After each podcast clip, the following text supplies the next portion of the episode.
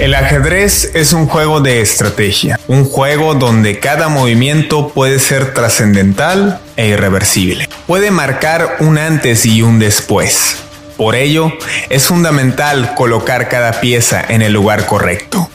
Es así como se mueven las decisiones de los grandes líderes del planeta. El escenario geopolítico es un tablero donde hombres fuertes buscan crear prosperidad para sus naciones donde las potencias buscan crear alianzas y zonas de influencia. La lucha eterna entre capitalismo y socialismo adquiere otro sentido en este siglo XXI. Una lucha de poder que se traduce en una terna por imponer un nuevo orden mundial. Una nueva faceta de la Guerra Fría 2.0. Esto es el tablero, la nueva Guerra Fría.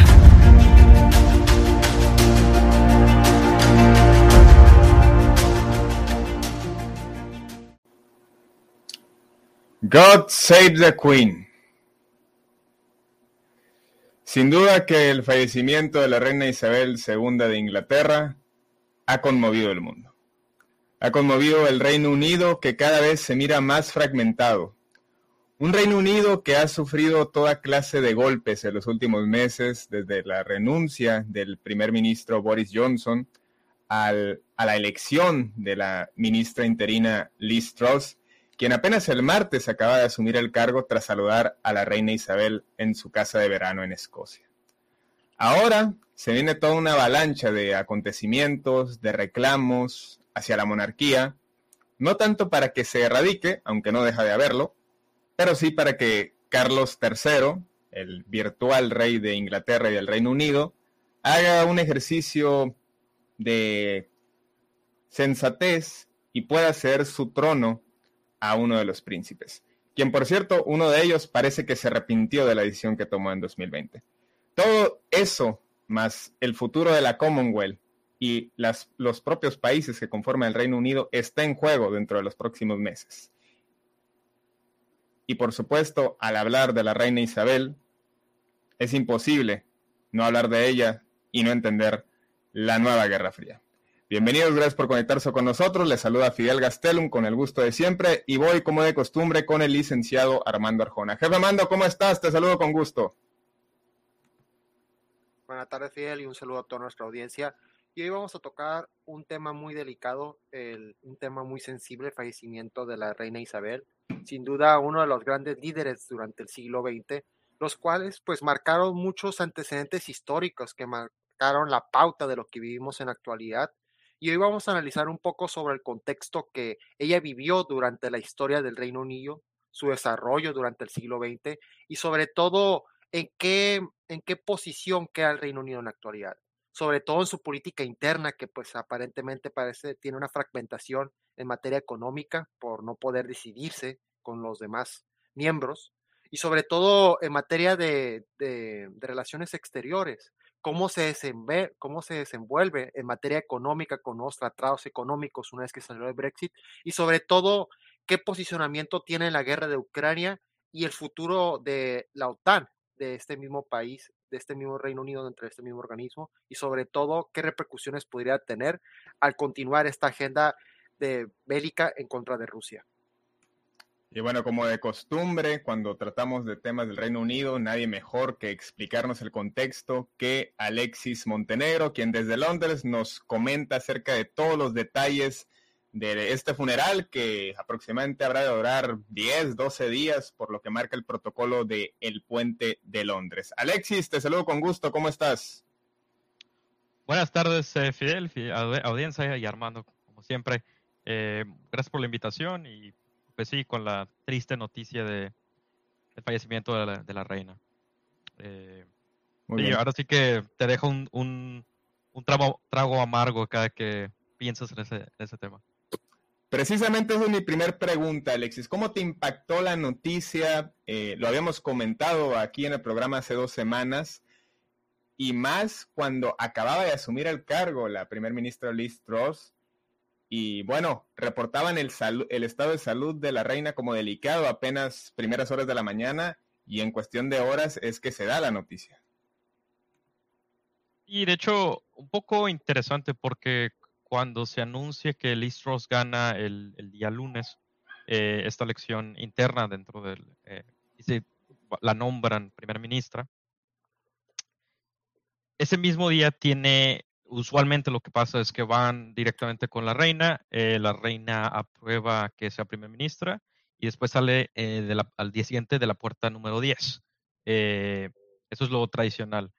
Lo que estuvo curioso fue que mencionaron que la reina iba a estar en Balmoral, en, Escocia, en su castillo, en su castillo palacio de, verano, porque no puede moverse por cuestiones de salud. Eso estuvo interesante porque usualmente no mencionan cuestiones de salud de los, de los Royals, a menos que sea algo muy grave. Eh, hay, que recordar eh, pues también el, príncipe, eh, antes que también ya, ya falleció, príncipe Philip, el duque de Edimburgo, que falleció. También fue muy similar el, proceso. Eh, mencionó que estaba muy grave y, que estaba reponiéndose, estaba un poco estable. Ahí fue cuando la gente empezó a decir, no, pues eso puede morir, o sea, la, reina tiene, ha sido una constante por, por 70 años. De hecho, este año es el, la celebración, la celebración de sus 70 años de, de reinado, el, Platinum Jubilee. Y como mencionas, es algo que a todos nos impactó. Obviamente algún día pensábamos que íbamos a fallecer, pero no era algo que decir, de que pensábamos, ah, mañana va a pasar, o después, ya mañana. E, eso no se consideraba.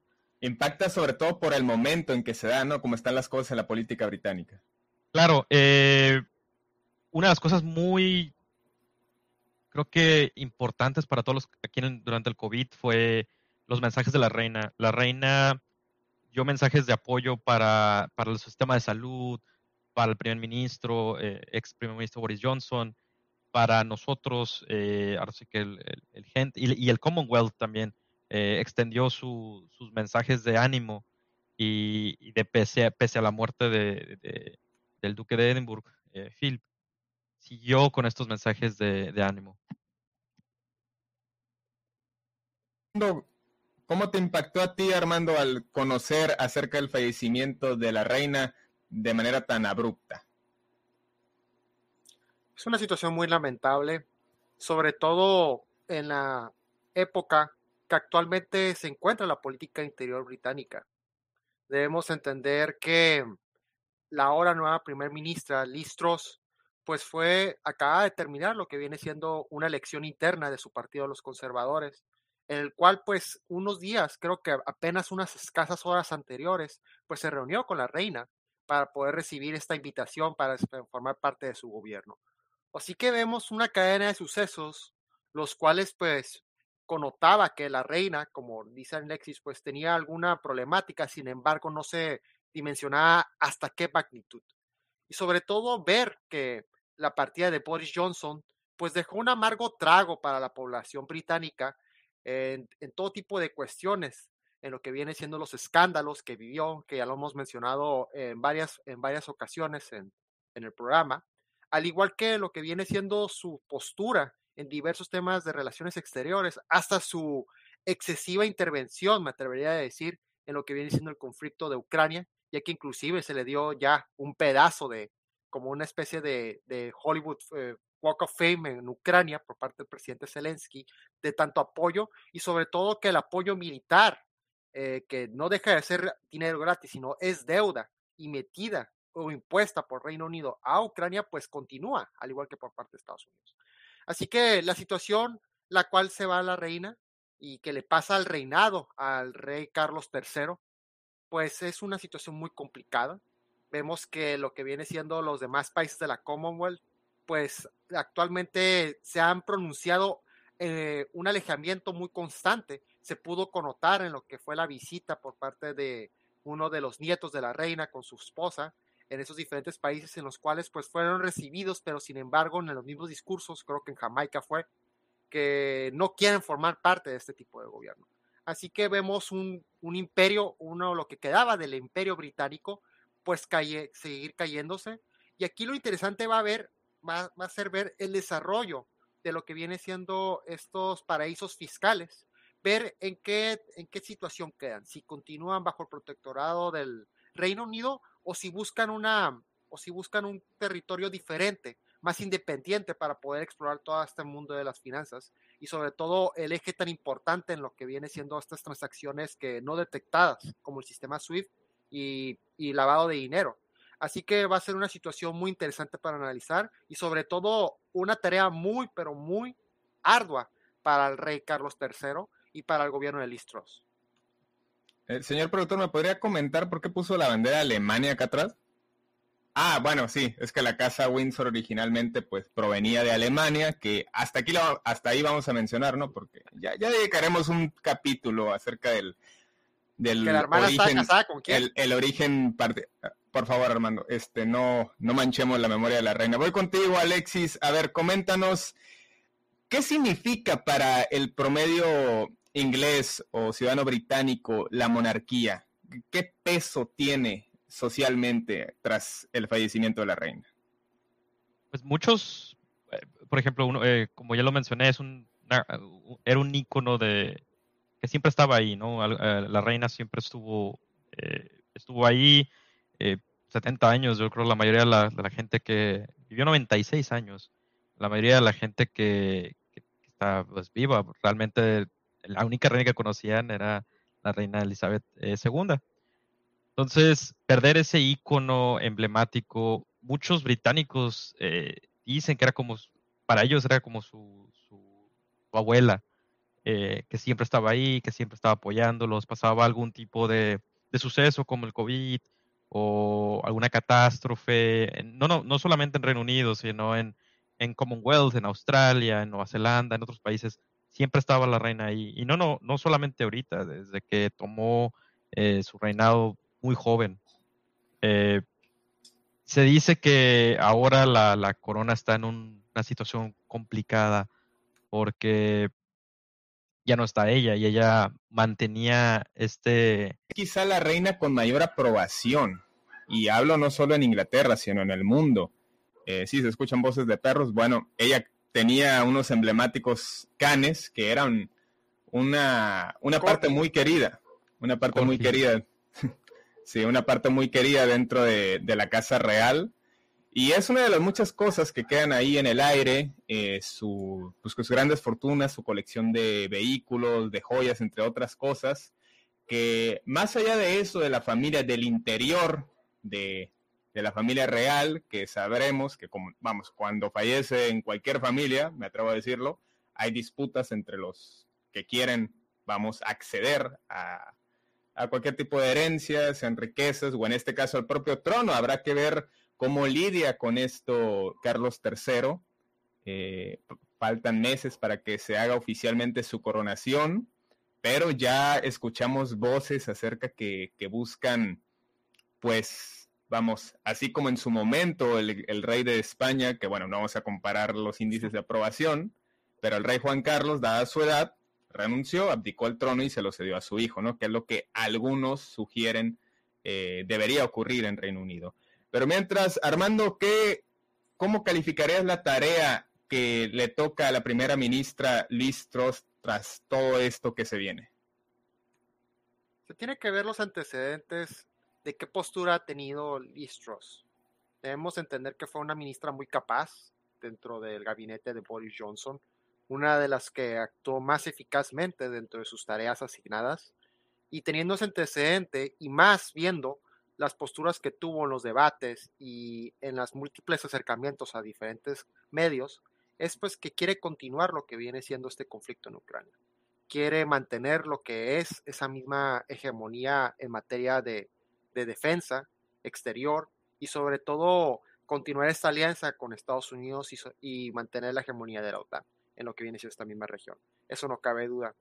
Lo que viene siendo en materia de política interior, pues es muy claro lo que están buscando las personas de a pie de Reino Unido. Obviamente se viene invierno, viene lo que son estas plantas, estas necesidades de querer ocupar esta, el gas natural para poder calentar sus hogares.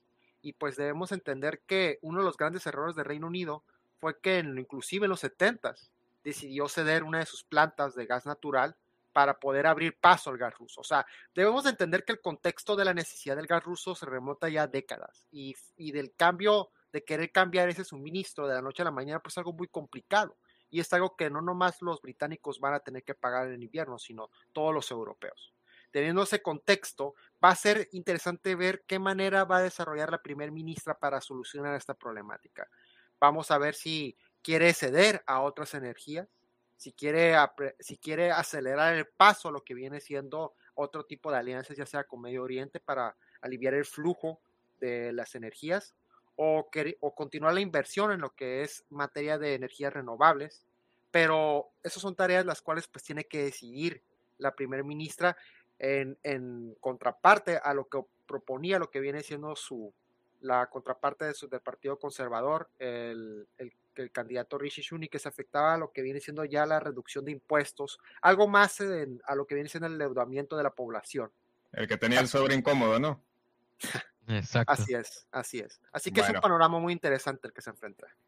Alexis, eh, al interior, Listros, ¿cómo se percibe? ¿Qué le preocupa a los británicos? ¿La inflación, los altos precios, su calidad de vida, la unidad del reino? qué pasa en Escocia, qué, es lo que más les preocupa y cómo se percibe la, capacidad de Listros para calmar las aguas. Hay dos temas interesantes ahorita. Uno, que creo que es el que la mayoría de la gente le preocupa y de hecho es el tema principal que, el gobierno está manejando, es la crisis económica que de hecho causa un problema, ahora sí que cualquier persona, el, el incremento de, pues ahora sí, inflacionario de la comida, de la, del energético, los precios disparados casi 200%, eh, nunca antes visto. Estás diciendo que el, ciudadano promedio pagaba entre 1.400 y 1.600 libras al año de energía, ahora está proyectado 3.500 libras a partir de octubre.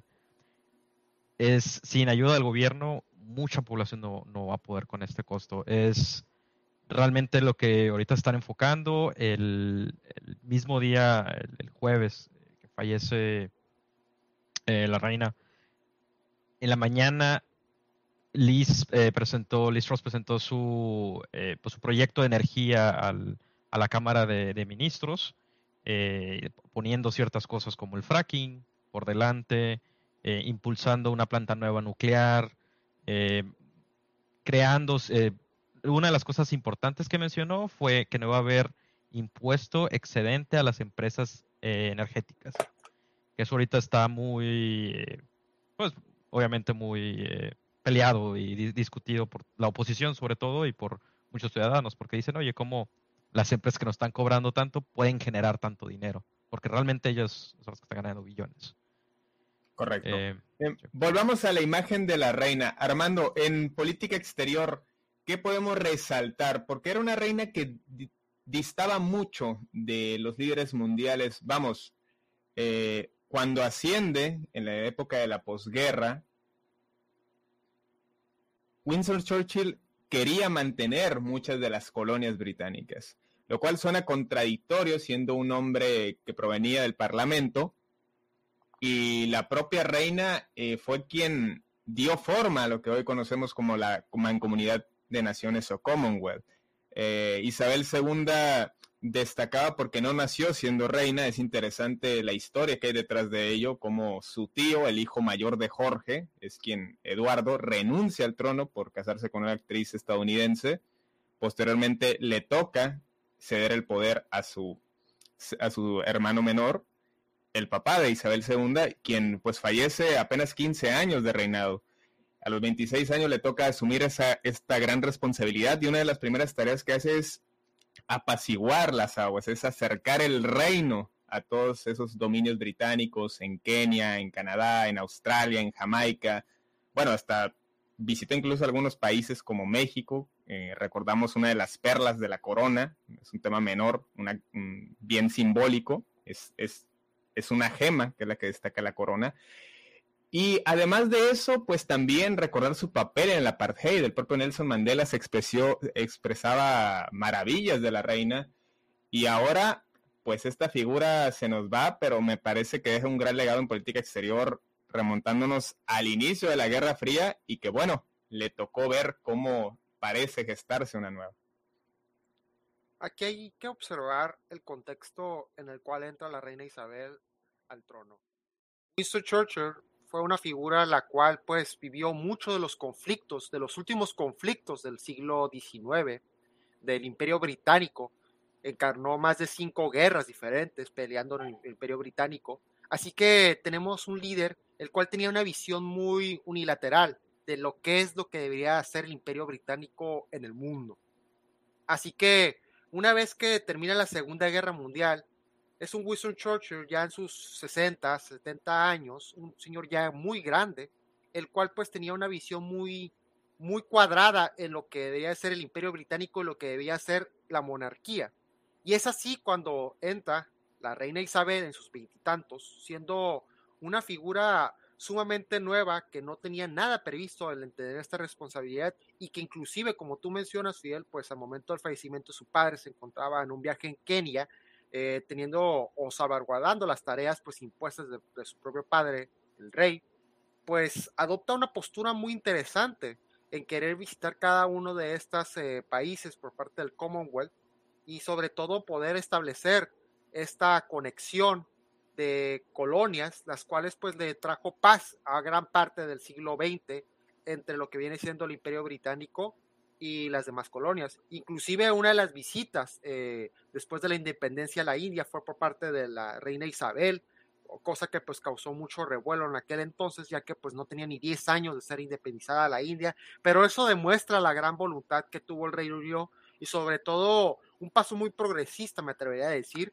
para poder eh, adoptar nuevas medidas fuera de la narrativa imperial eh, británica que se tenía conocida en aquel entonces y sobre todo el papel que vivió en la Guerra Fría, en la Primera Guerra Fría de la Reina Isabel, cuando se veía este impulso económico, esta, esta mm, intervención económica de la Unión Soviética. Ahora sí que, perdón que te interrumpa, supo ceder el trono, y me refiero a la hegemonía británica una hegemonía británica que pasó, digamos, de manera pacífica hasta cierto punto, cuando reconocen, cuando se, tienen que sujetar al plan Marshall, que no me escuchen en Ucrania, eh, y vamos, pasa esa hegemonía a manos, como bien lo comentas, de la Unión Soviética y de Estados Unidos, y el famoso mundo bipolar del que ya todos conocemos y hemos sido herederos de todo lo que sucedió en el siglo XX.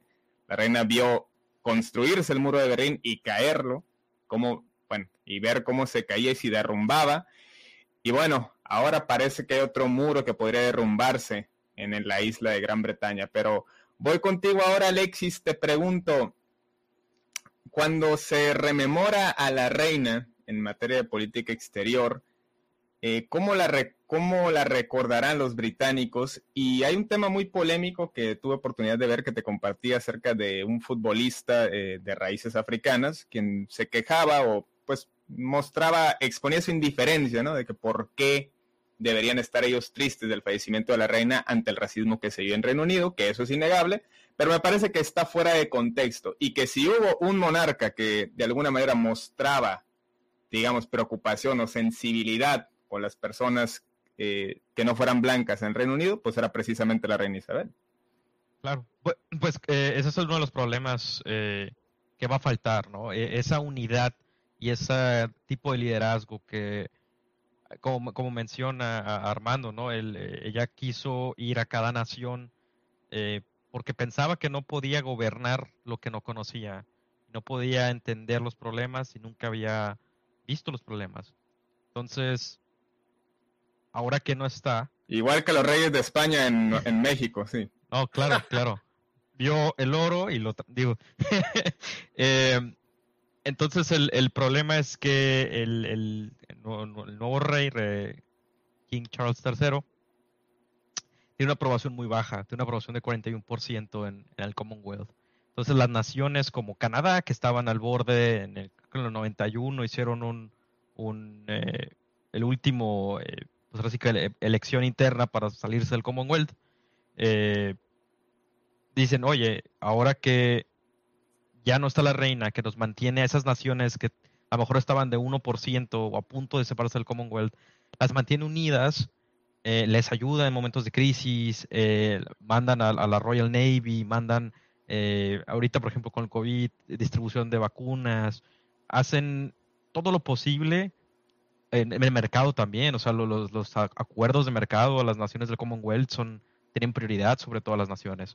Entonces, que, de hecho, perdón que te interrumpa, fue una de las ideas de, o uno de los argumentos, no solo de Boris Johnson, sino de su partido para salirse de la Unión Europea, ¿no? De decir, con la Commonwealth podemos fortalecer una, un bloque económico, particularmente apoyándose de Australia, de Nueva Zelanda, de países desarrollados. De India.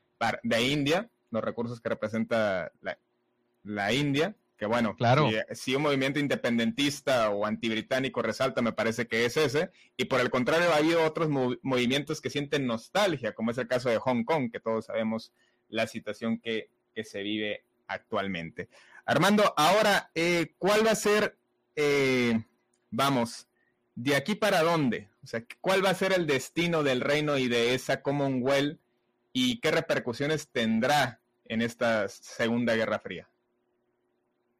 Pues ya estamos viendo ejemplos de cómo se desarrollan muchos países que pues anteriormente pertenecían a la Commonwealth y sobre todo qué interacción tienen con los demás países potencias en la actualidad.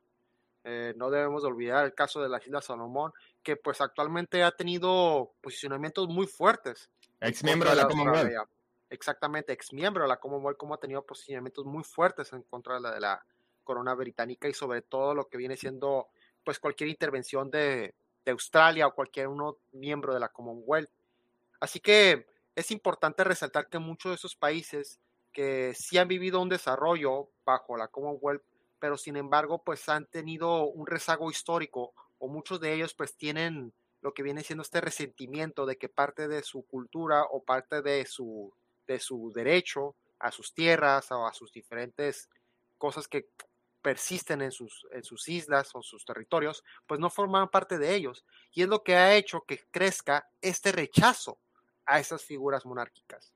Y es por esto mismo que pues muchos de ellos están acercando a diferentes países en los cuales pues les ofrecen planes de desarrollo mucho más soberanistas, o sea, que les da una, un plan de determinación para poder tener una soberanía propia, en el cual puedan tener una economía pues mucho más beneficiosa en lo que viene siendo su propio desarrollo autónomo y sobre todo poder tener lo que viene siendo un sentido de unidad entre ellos mismos, que yo creo que es lo que más se busca internamente entre estas mismas.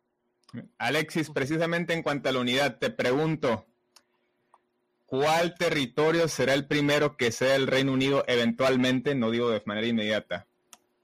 ¿Cómo ves? ¿Irlanda del Norte, Escocia o las Islas Malvinas? Yo creo que ahorita hay un problema grande con Escocia. Eh, el partido independentista está, está muy al límite de, de, eh, quererse salir del, bueno, más bien del, Reino Unido, ¿no? Pero ah, eh, ahorita están de hecho evaluando un protocolo, el, protocolo que tienen con, Escocia para mantenerlos dentro del Reino Unido. Sin embargo, como menciona Armando, donde uno va, otro sigue. Y es el caso de Barbados, en este caso, el pues, pequeño país, pequeña isla del Caribe, que anunció el viernes que se sale de, a partir del 1 de octubre, se sale del Commonwealth.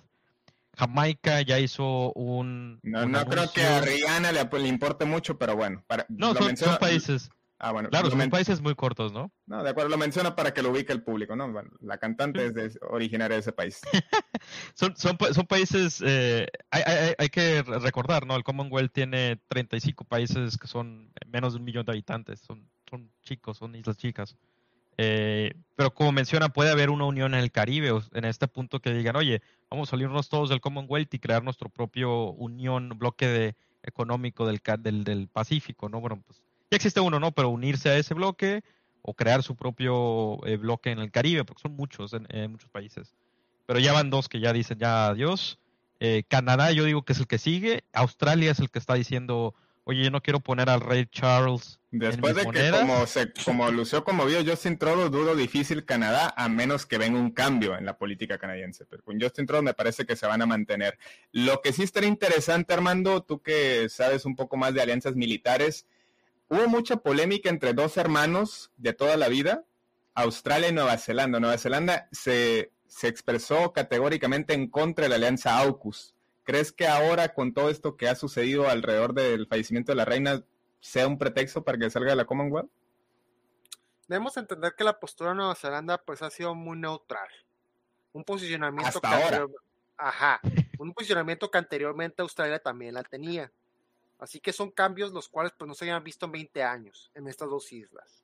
Así que teniendo este antecedente y mucho más lo que se vive ahora en el Reino Unido y pues en el posicionamiento incómodo que se encuentra Nueva Zelanda, que, que en un futuro próximo me atrevería a decir en cómo se desarrolla este conflicto en el mar sur de China y sobre todo el conflicto de Taiwán, pues Nueva Zelanda tendrá que escoger un bando a cómo se tiene que enfrentar la situación.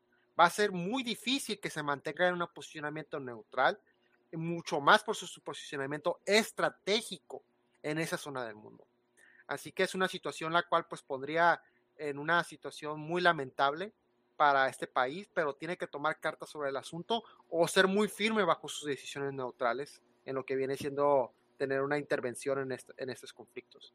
Ahora, la pérdida de estas mismas colonias eh, o países que formaban parte del Commonwealth, pues va a ser un golpe muy importante para el Reino Unido y mucho más, como muchos de ellos pues representan grandes ingresos, no solamente para el gobierno, sino para la, para la Siria de Londres, por toda esta estructura del- de, de paraísos fiscales, que si se dejan por un lado lo que viene siendo estos paraísos que operan directamente con Islas Caimán, Bermudas, las Islas es. Vírgenes. Islas Vírgenes Británicas, Tobe y Belice inclusive, todas estas islas, pues si deciden tener una postura ajena a lo que viene siendo el Reino Unido, ahí sí va a ser un golpe muy fuerte, no nomás para el Reino Unido, sino para la propia economía y para el propio City de Londres. Bueno, Está pues, difícil, ¿no? Sí. Lo, lo- veo, lo veo complicado. no, ahora Armando quiere otros Pandora Papers, ya lo sé, los tiene guardaditos. Sí, quiere, quiere aventar ahí los Pandora Papers, sobre todo por lo que mencionamos, ¿no? De quizás este este cambio en unos meses que o en un año quizás, ¿no? Que, el- que el rey Charles diga, ¿sabes qué? Se lo voy a pasar al príncipe al príncipe de Wales, que eh, tiene una aprobación muy alta, hay que hay que recalcarlo. Y eso podría causar unidad en el ¿Te refieres a su primer hijo, William Guillermo? claro. No a Harry, eh, Harry como que quiere regresar, pero sí. Bueno, pues ahora sí que te- te- tuvo que haber aprendido de, de la lección de su tío abuelo, Eduardo, tiempo atrás. Pero bueno, nos despedimos, querida gente. Un capítulo muy completo acerca de todo lo que sucede actualmente en Reino Unido y lo que podría suceder. Y por supuesto también acerca del legado que deja la reina Isabel por muchas generaciones. Alexis, te agradecemos enormemente que hayas estado con nosotros. Gracias y a todo el, el auditorio. Jefe Mando, nos despedimos. Estaremos atentos de todo lo que sucede en el Reino Unido y alrededor de los dominios del Reino Unido tras este fallecimiento. Muchas gracias Alexis, como siempre un placer. Y aquí tienes tu casa y exhortamos a toda nuestra audiencia que nos siga en nuestras redes sociales para que vean cómo continúan estos movimientos en el tablero geopolítico. Bueno, pues ahí lo tienen, querida audiencia. Esto fue El Tablero. Nos vemos la próxima.